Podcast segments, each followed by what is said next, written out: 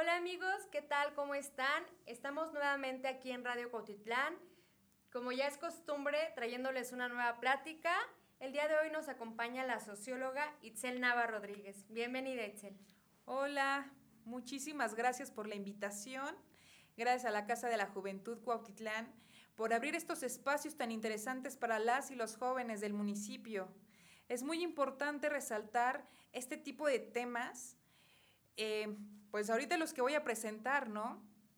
¿Y qué plática es? Pues las nuevas masculinidades. Estas nuevas masculinidades no vengo a decirles cómo se debería de actuar o cómo se debería de ser. No, no, no, no, eso a mí no me corresponde. Más bien lo quiero platicar con una perspectiva feminista, esta perspectiva que nos hace cuestionar, hay que ampliar nuestro panorama, hay que cuestionarnos desde nuestras comodidades y ver qué es lo que está pasando y ver qué es lo que no está funcionando dentro de nuestras interacciones. Hay que quitarnos un poco este imaginario colectivo de lo bueno y lo malo, lo lineal, porque esto es lo que nos está afectando ahorita como, como juventud, ¿no? Entonces, pues al plantear este tema de nuevas masculinidades, pues invito a las y los jóvenes que me estén escuchando que todo lo que yo les esté contando se lo imaginen. Quiero que lo imaginen, quiero que digan, ah, sí es cierto, a mí me pasó esto. Ah, sí es cierto, yo lo vi con mi amigo, con mi amiga, con mi hermano, con mi papá, con mi madre, con el círculo con el que nosotros y nosotras interactuamos día con día, ¿no? Primero les quiero echar el, el chorote de que es una masculinidad hegemónica. Esto es algo absoluto. ¿Cómo se debería de ser, no? Y se los voy a decir. Esta definición tan cuadrada, em, tan directa, que comenta esto. Que es entendida como aquella forma de ser de los varones que les exige ser personas importantes, activas, autónomas, fuertes, potentes, racionales, emocionalmente controladas, heterosexuales, proveedores y cuyo ámbito de acción es el espacio público. ¿No? Y esto pues nos lleva a la historia. Esta historia que nos explica bastante estas interacciones que tenemos en este, en este siglo. Antes, este es un, eh, es esta parte de la historia que me encanta platicar. Antes, hace mucho, em, las mujeres, los niños, las personas adultas, las diferentes etnias, eran tomadas como menores de edad para siempre, lo voy a decir así. Y los únicos que tenían espacio en este ámbito público, pues eran los hombres. No todos los hombres, ¿eh? Eran hombres específicos. El hombre blanco, el hombre con un estatus eh, que se le reconocía para poder ejercer este poder. Entonces, pues obviamente estas interacciones poco a poco nos fueron moviendo a nosotras a la oscuridad, hacer eh, estos roles eh, que solamente le correspondían a la mujer, donde las mujeres pues teníamos que estar en casa, las mujeres esta parte maternal de criar a sus hijos, las mujeres eh, que no podían opinar porque se opinaban, es una opinión emocional, ¿no? Y los hombres como son fuertes, varoniles y son racionales, porque el hombre es también a través de la historia contemplado eh, a través de la universalidad, ¿no? Recuerden sus clases de historia cuando decían o nos dicen, cuando se creó el hombre, cuando la transición del mono al hombre, ¿no? Y todo es el hombre, también es una parte de invisibilizarnos. Entonces, con estas interacciones, pues poco a poco fue, fueron estos roles adscritos y adquiridos. ¿Cuáles son estos roles adscritos y adquiridos? Que siempre lo menciono, que es como mi pan de cada día. es, tú eres mujer, por el simple hecho de tener una vulva. Tú eres hombre por el simple hecho de tener un pene. Aquí también invisibilizas a la comunidad LGBT y a otro tipo de luchas. Entonces, es cuando ahí las feministas y demás eh, eh, luchadores pues empiezan a cuestionar, empiezan a ver que estas son unas limitantes. Ahí voy con los roles adquiridos. Estos roles adquiridos por el simple hecho de ser mujer, recuerden, cuando éramos niñas, cuando también somos niños, que viene Santa Claus, ¿no? ¿Y tú qué le quieres pedir a Santa Claus? Pues tú le quieres pedir como mujer unas, unos patines o una patineta. Alguna de las veces, no todas, no todos, muchos tal vez cuando me escuchen a decir, no, a mí sí me traían eh, eh, mi patineta, la bicicleta y todo, ¿no? Pero en su mayoría, eh, en muchos de los casos, a veces a nosotras sin haberlo pedido, pues nos traían muñecas, nos decían con qué jugar, nos decían dónde no meternos. Sin embargo, pues a los, a los hombres cuando son niños, pues les traen su pelota, los tacos para jugar eh, foot, su balón de básquet, esta parte de masculinizar, ¿no? Y también esta eh, femineidad hacia la mujer. Quiero resaltar que esto no es un ente o, o esto no, el hombre al momento de que eh, está en la estructura, pues nace con, esta, eh, con estos roles. Obviamente no, no, por supuesto que no, ¿no? Sino es parte de esta estructura, de este sistema en la que nos dice cómo cada quien debe de actuar. Y es bien curioso porque aquí quiero también resaltar cuando criticamos estas luchas y decimos, bueno, ustedes y todos también nosotras, mi compañera, yo, eh, demás, pues hemos visto nuestras redes sociales que dicen, esta sí debería de admirarse porque ella logró ir a la luna o ella logró hacer esto, ¿no? Y sí, obviamente es de reconocerse, obviamente es de aplaudirse, porque lograron estar en espacios totalmente masculinizados. Pero también hay que resaltar y cuestionarnos este aspecto. Para estar en ciertos espacios, nosotras, como mujeres, tenemos que masculinizarnos.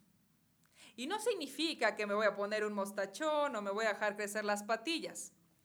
No, sino tenemos que ser arrebatadas o ser o tener esta voz también, eh, agudizarla, para que el otro nos tenga que respetar, el otro vea que somos competentes igual que él, que siente, en muchos de sus casos también, que estamos invadiendo ese espacio. Eh, es curioso que también, no quiero decir que solamente los hombres pueden ser machos, no, por supuesto que no, este está en el imaginario tanto mujeres, la comunidad LGBT hombres eh, y demás, tenemos esta estructura al decir, ay, pero lo han escuchado, ¿no? Lo, hemos escuchado y hasta lo hemos reproducido.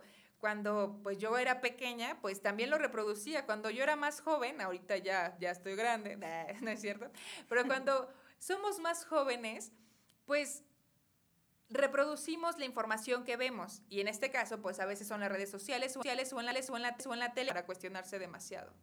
Cuando pasan ciertas situaciones decimos, la culpa es de ella. Voy a meterme en un tema de los embarazos no deseados. Si tú no quieres embarazarte, pues no abras las piernas. Aquí responsabilizamos a una sola persona. ¿A quién? A la mujer. Y no. Para que haya un embarazo deben de haber dos actores. Entonces es responsabilidad de las dos partes. Y nuestro imaginario está solamente en culpar a una. Y eso se tiene que cuestionar. Y aquí voy con esta parte de la masculinidad. Esta parte de la masculinidad heterogénea, donde el hombre puede eh, quitarse ese peso de ser padre sin ningún problema se puede ir y no tengo papá, vas a la escuela y te dicen, ¿quién de aquí tiene papá? La mayoría, casi el 50% no tiene papá, alza la mano, ah, ok. ¿Quién no tiene mamá? Casi nadie. Bueno, o sea, casi nadie le falta eso, ¿no? Entonces, eh, y si le falta a esa persona de que la mamá no haya querido cuidar a, al niño o a la niña, se le cuestiona demasiado. ¿Cómo crees esa parte maternal? ¿Cómo abandonas a tus hijos? Esos son esos roles adscritos y adquiridos que tenemos cada individuo y que nos cuesta eh, arrebatarlos. Ahorita eh, voy a decir una palabra eh, tal vez muy payasa, este statu quo, que no queremos que se movilice, que queremos que todo esté estático, porque puede perjudicar ciertas actitudes, ciertas dinámicas. Y voy a poner este ejemplo, ustedes también. Quiero que este sea un ejercicio de imaginación. Imagínense que estamos en nuestro cuarto, tranquilos, nosotros sabemos dónde está eh, nuestra ropa, nuestras cosas, nuestros libros, nuestros juguetes. Y llega nuestros, nuestro mamá o, nuestra, o nuestro papá y dice, oye, te voy a meter aquí otro colchón y se va a quedar aquí otra persona. Y tú dices, no, ¿por qué? ¿Qué? No, no, no. ¿No? ¿Por qué? Porque están invadiendo tu espacio, porque tus interacciones van a cambiar, porque tu intimidad va a cambiar. Y es absurdo que ponga este ejemplo.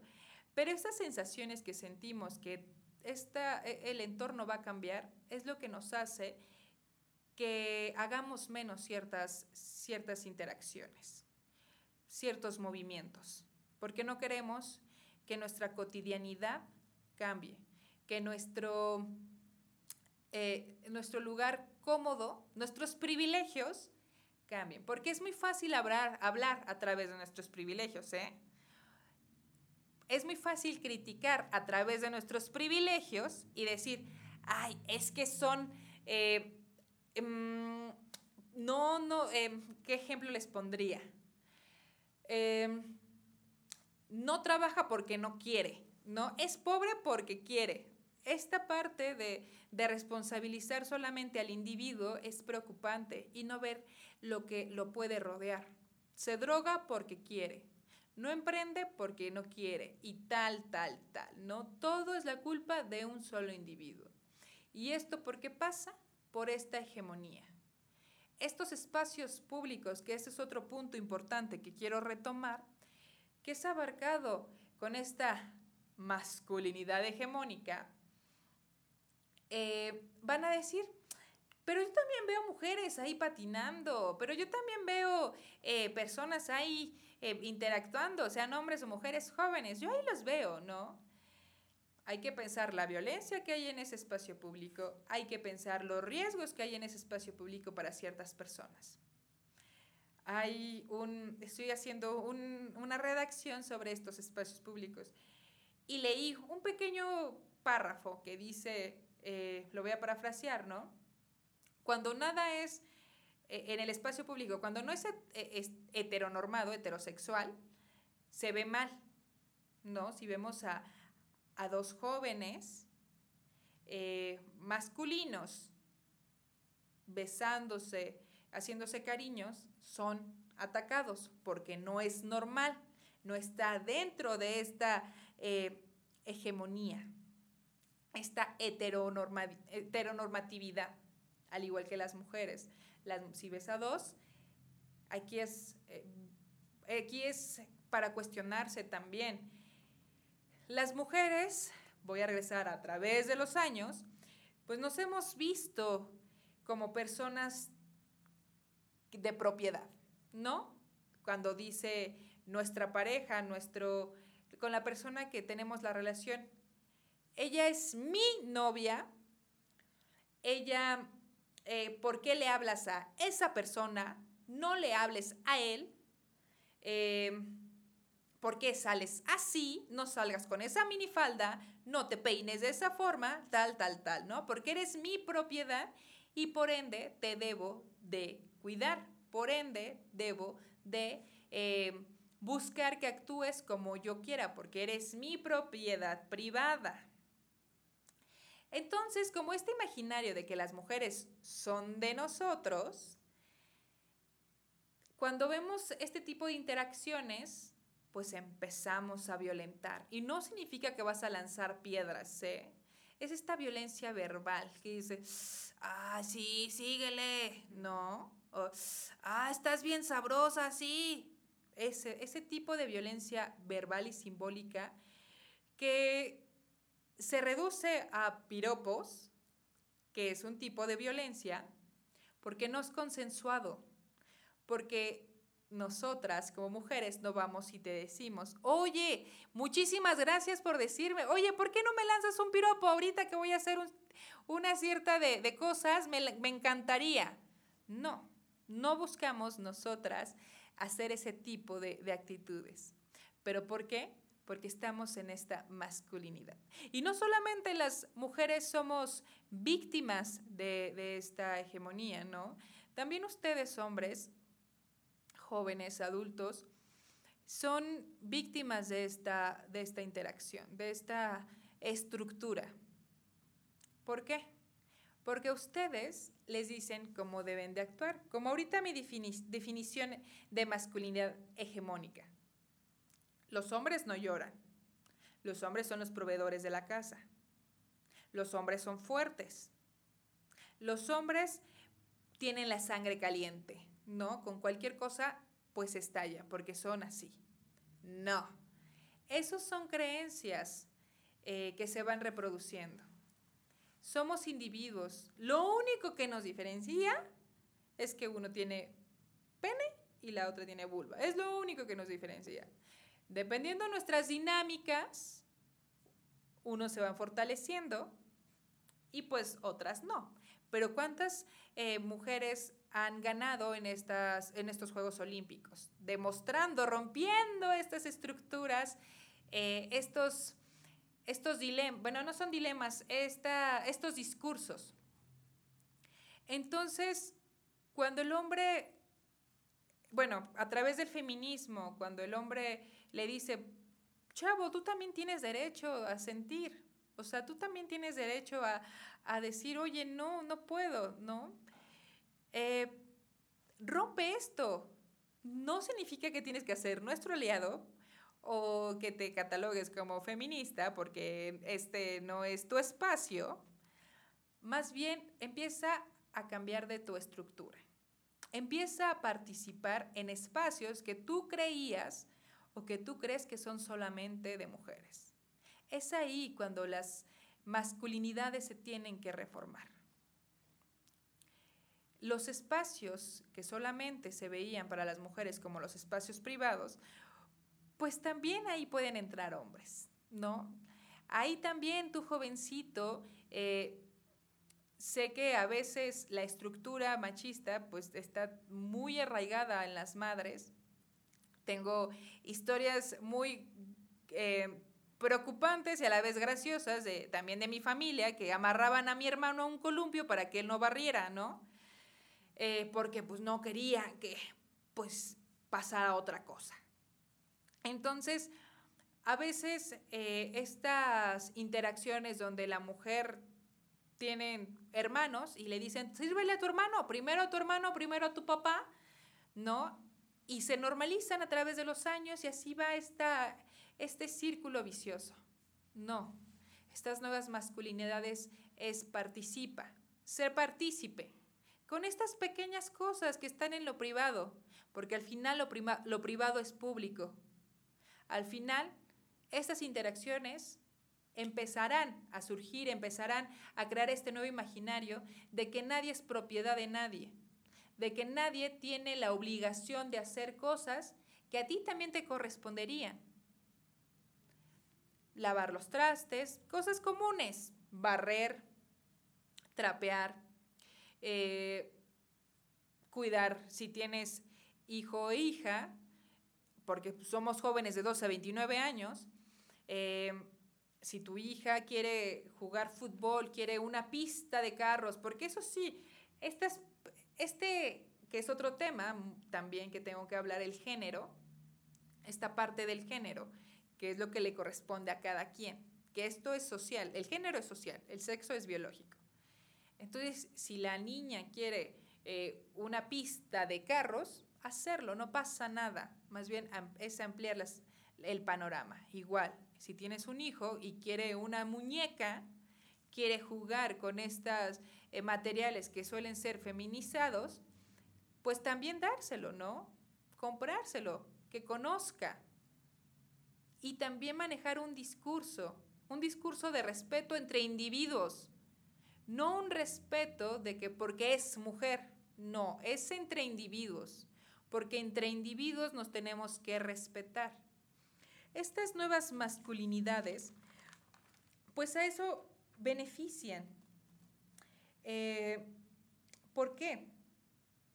Porque las olas feministas, sufragistas, que primero fueron las sufragistas y luego las feministas, pues luchaban por estos espacios y, siempre va a retomar en la historia. Ustedes pensarán mm, eh, que el hombre en la revolución industrial, que eso siempre, ¿no? En la historia solamente se resalta el hombre y el hombre y el hombre y el hombre. Pero anteriormente, las mujeres hacían el papel más pesado en esta parte de la revolución industrial. Eh, anteriormente la patria protestad era directamente hacia el hombre, a la mujer nada que ver. ¿Por qué? Pues porque las mujeres eran menores de edad para siempre, aunque ella tuviera 40, era la menor de edad. Eh, y por ende, pues era su propiedad del hombre y pues también el niño era la propiedad, o la niña era la propiedad del hombre, ¿no? Nosotras solamente fungíamos como incubadoras. Entonces, pues todo eso se va reformando, ¿no? Ahora estamos en siglo XXI y que dicen que la mujer, ¿por qué tiene la patria protestad directamente?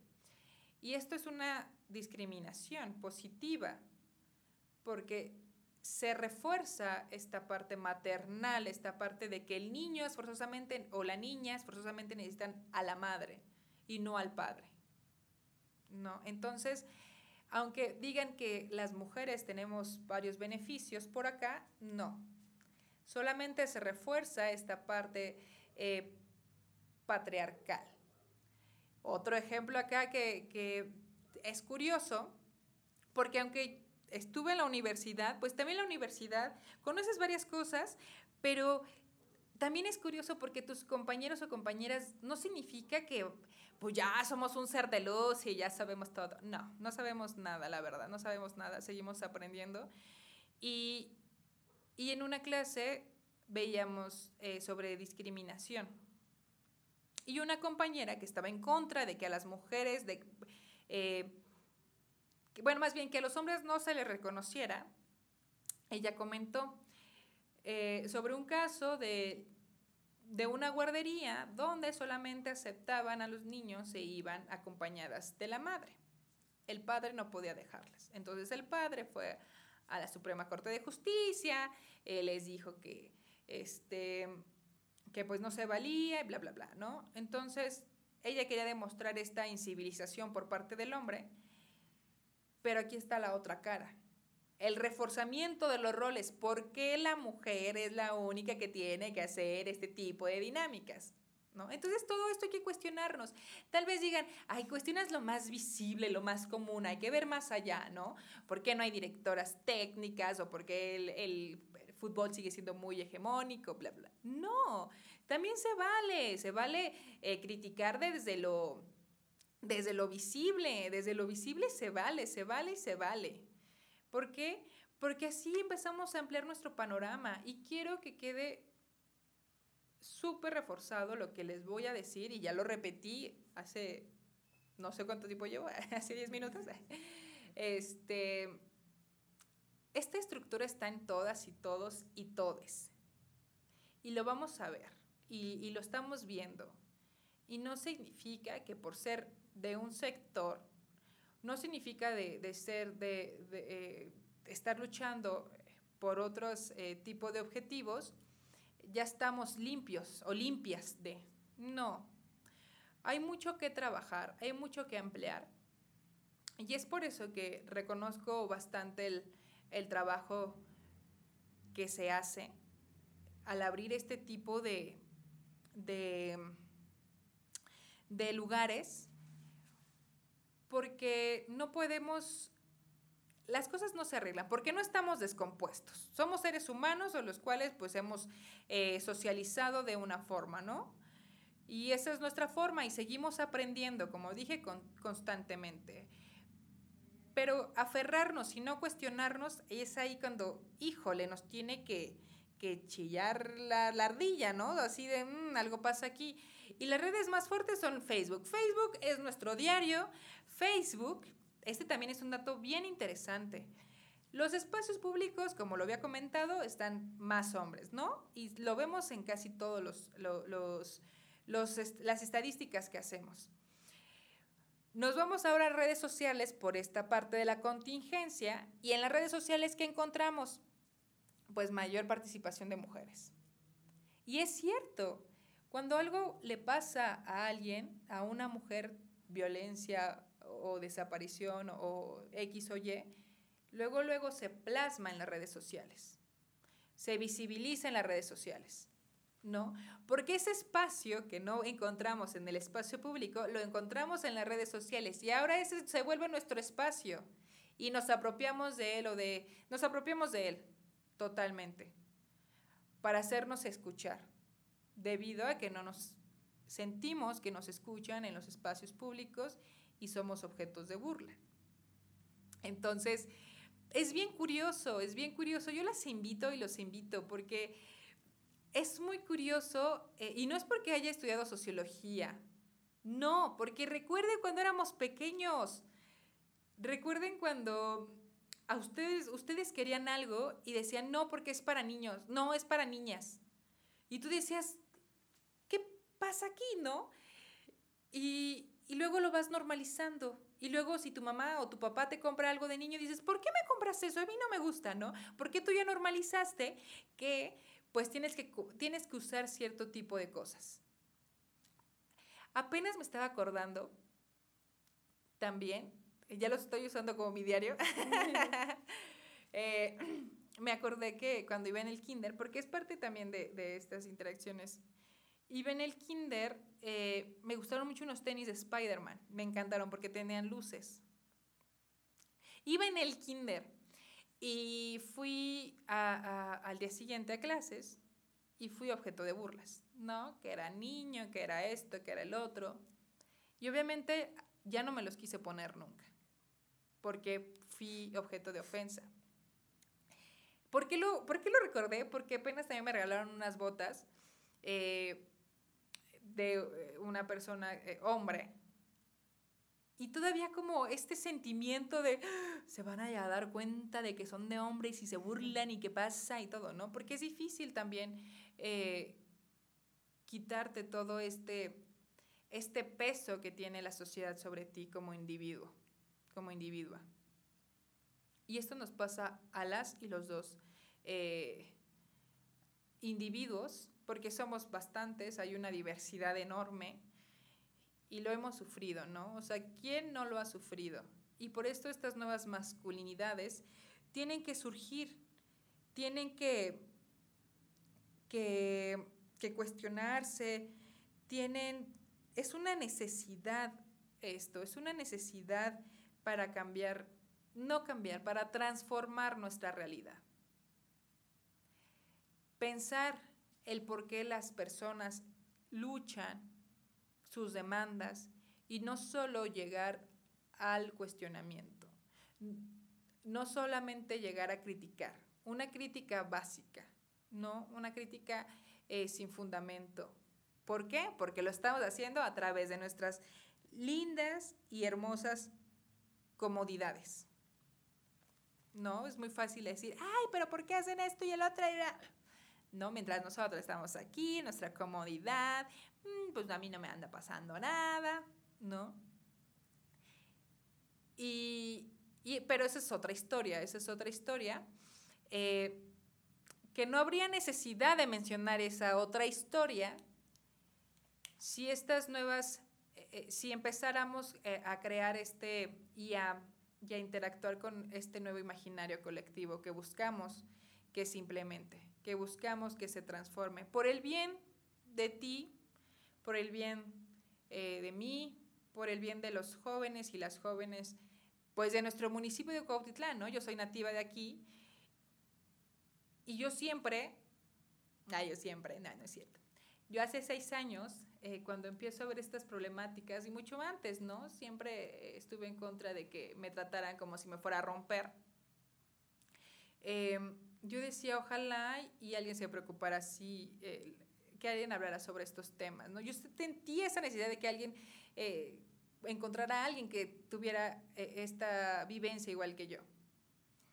Y qué bueno que en este 2020 pues llegue esta información a más, a más jóvenes. Llega esta información porque no todo se arregla, se arregla con dinero, no todo se arregla eh, con mentalidad de tiburón, no, no, no. Se arregla trabajando estas problemáticas sociales que tenemos, porque también la juventud es un constructo social. La juventud en 1900, durante la Revolución Mexicana, 1910, era diferente a las juventudes que tenemos en el 2020. Son muy, muy diferentes. Antes no había juventudes, antes eras, pasabas de niño adulto. Entonces, a casarte, ¿no? Por eso nuestras abuelas desde los 14 años, desgraciadamente, eh, se casaban y tenían muchos y muchas hijas. Esto es otra parte muy lastimosa y muy delgada de, temas de qué hablar. Y ahorita, pues las juventudes que queremos rescatar sobre temas de sexualidad, temas de feminismo, otro tipo de temas, ¿no? Como esta masculinidad hegemónica, estas nuevas masculinidades. Y para terminar, pues solamente les quiero comentar que entren a espacios que ustedes no creían entrar, las y los jóvenes. Experimenten, pero con información. Participen. No piensen que solamente ese espacio es para, una para un cierto tipo de personas. No es para todos y para todas. ¿Cuántos casos de éxito no hemos escuchado de lugares o de espacios que solamente eran para un, rol, para un sector, para un género? Los invito a eso. Esta plática no es para cambiarlos, no, esta plática es para cuestionarse, esta plática es para invitarlos, esta plática es para que se arriesguen, para que le digan, mira mamá, escuché esto y me latió y, voy a empezar. Ajá, y ahora voy a empezar a hacer esto, ¿no? Y está chido, y está muy chido. Y por eso agradezco otra vez a la Casa de la Juventud y pues con esto cierro. Con esto cierro y pues muchísimas gracias, muchísimas gracias por escuchar. Espero sus comentarios. Eh, esperamos sus comentarios, la Casa de la Juventud. Le agradezco por la invitación y pues esto sería todo. Muchísimas gracias. Muchas gracias, Itzel. Nosotros también estamos muy emocionados y muy agradecidos de que estés aquí con nosotros. Eh, tratando un tema tan importante, eh, tenemos que cambiar todos la, la, mentalidad, tanto mujeres como hombres, porque como has dicho, tanto hombres como mujeres hay machismo. Entonces, no todo es para mujeres, ni no todo es para hombres. Sea, puede haber una fusión extraordinaria y no, y no dejas de ser el mismo ser humano o pierdes tu calidad de persona por hacerlo o no hacerlo. Bueno, pues muchísimas gracias Itzel. Chicos, muchísimas gracias por escucharnos el día de hoy. En tu casa, la Casa de la Juventud.